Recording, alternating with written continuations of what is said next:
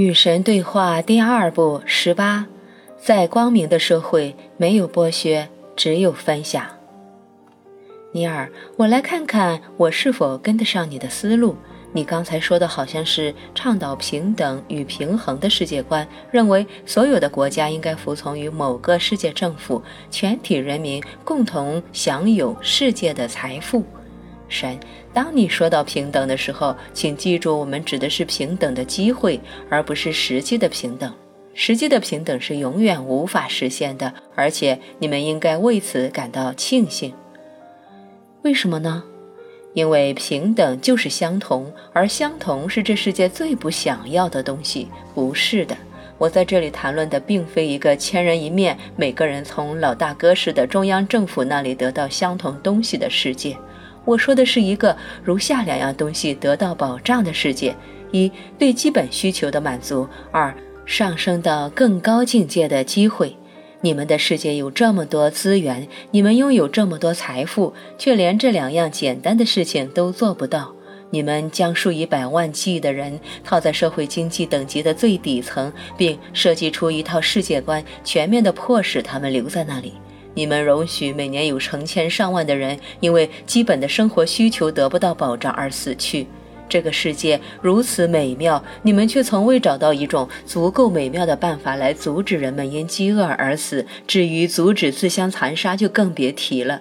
你们真的忍心任由儿童在你们面前饿死？你们真的会将那些反对你们意见的人杀死？你们真是愚昧的原始。我们自以为很先进呢。原始社会的主要标志是自以为很先进，原始意识的主要标志是自以为已经到达光明境界。让我们来总结一下：我们若要取得进展，首先必须保障每个人拥有上面提到的两样东西，而这个目标的实现要通过通过两种转化、两种变化：政治体系的转变以及灵性的转变。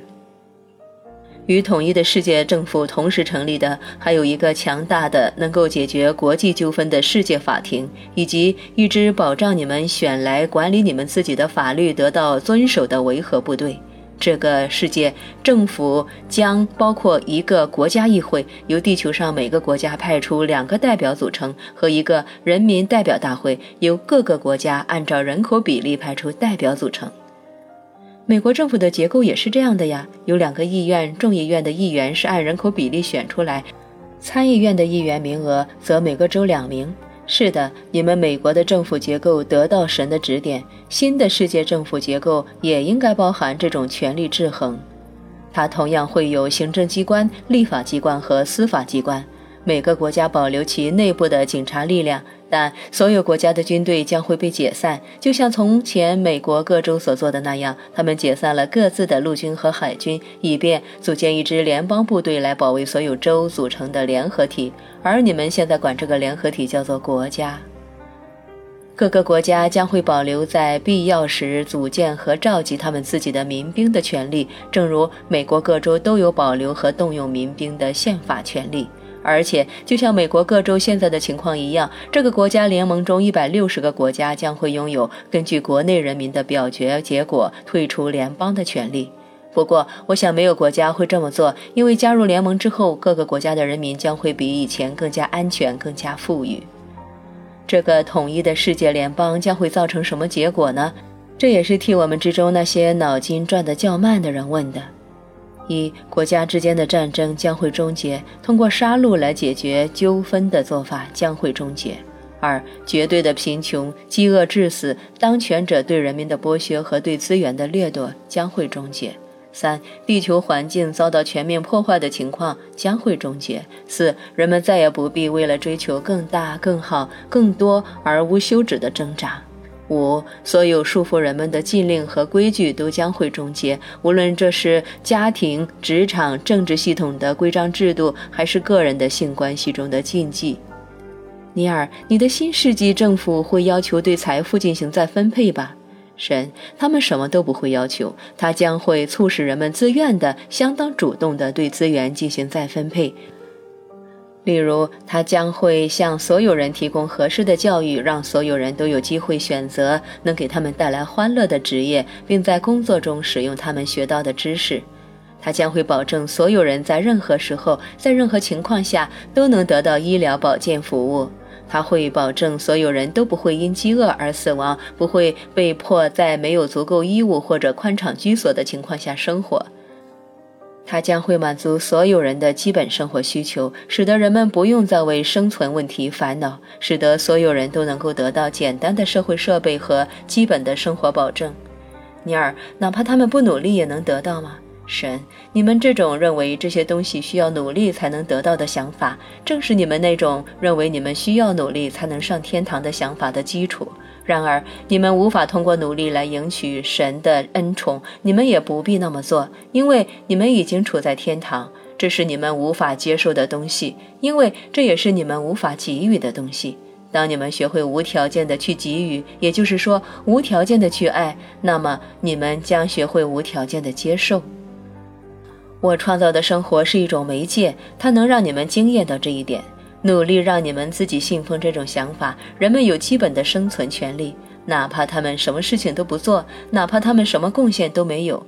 有尊严的生存是基本人权之一。我赐给你们的资源足够让你们用来保证每个人拥有这样的权利。你们只需要彼此分享就可以。但假如有人浪费他们的生命，整天无所事事，到处占便宜，有什么办法可以阻止他们吗？首先，别人的生命是不是浪费，轮不到你来判断。如果有个人在七十年里什么也不做，只顾构思诗歌，然后写出一首七律，为成千上万的人打开了领悟和洞察之门，这样的生命就能算是浪费吗？假如有个人终其一生不断的说谎、诈骗、耍诈。使坏、操纵和伤害别人，但到最后因此而忆起了某些有关他的真实本性的事情，那也许是他花了好几辈子试图忆起的事情，从而终于进化到了更高的境界。这样的生命能算是浪费吗？这是浪费生命吗？评判其他生灵的旅程并不是你的任务，你的任务是去确定你的身份，而非去对别人已经取得或者未能取得的身份指指点点。所以，你问有什么办法可以阻止人们浪费他们的生命，整天无所事事，到处占便宜？答案是没有办法。但你真的认为这样行得通吗？那些有贡献者难道不会开始憎恨那些无贡献者吗？会的，他们会的。假如他们尚未达到光明境界的话。然而，达到光明境界的人将会怀着极大的同情，而不是憎恨来看待这些无贡献者。同情。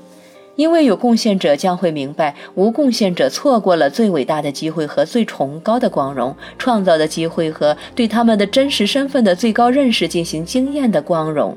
有贡献者将会知道，假如有必要惩罚无贡献者的话，实际上并没有这个必要。这其实是对他们的懒惰的最好的惩罚。但真正做出贡献的人，不会因为他们种植的果实被懒惰的人摘走而感到愤怒吗？你都没有在听我说的话。所有的人都将得到最低的生活保障。那些拥有更高财富的人将有机会贡献出他们收入的百分之十，以便落实这个目标。至于每个人的收入是多少，将由公开市场根据人们贡献的价值来确定，就像你们国家今天的情况那样。但到时仍然会有富人和穷人，就像我们今天的情况这样，那可不是平等。但机会是平等的，因为每个人都有基本的生活保障，无需为生存问题发愁。每个人都有相同的机会去获取知识、培养技术，在欢场中使用他或他天生的才能。欢场，这是职场在那个时候的名字，但仍然会有羡慕吧。羡慕是有的，妒忌就没有。羡慕是一种天生的情绪，它会促使你努力变得更好。羡慕是两岁的小孩渴望和促使自己去摸到他哥哥能摸到的门把手，那是没有问题的。羡慕是没有问题的，它是驱动器，它是纯粹的欲望，它催生了伟大。妒忌则不然，它是一种由害怕驱使的情绪，迫使人们希望别人拥有的东西变少。它是一种通常基于痛苦的情绪，它从愤怒出发，并通往愤怒。它会杀人，妒忌会杀人。曾经处于三角恋中的人明白这个道理：妒忌长杀，羡慕私生。那些心怀羡慕的人将会得到一切机会去取得他们自己的成功，没有人会受制于经济的、政治的、社会的因素，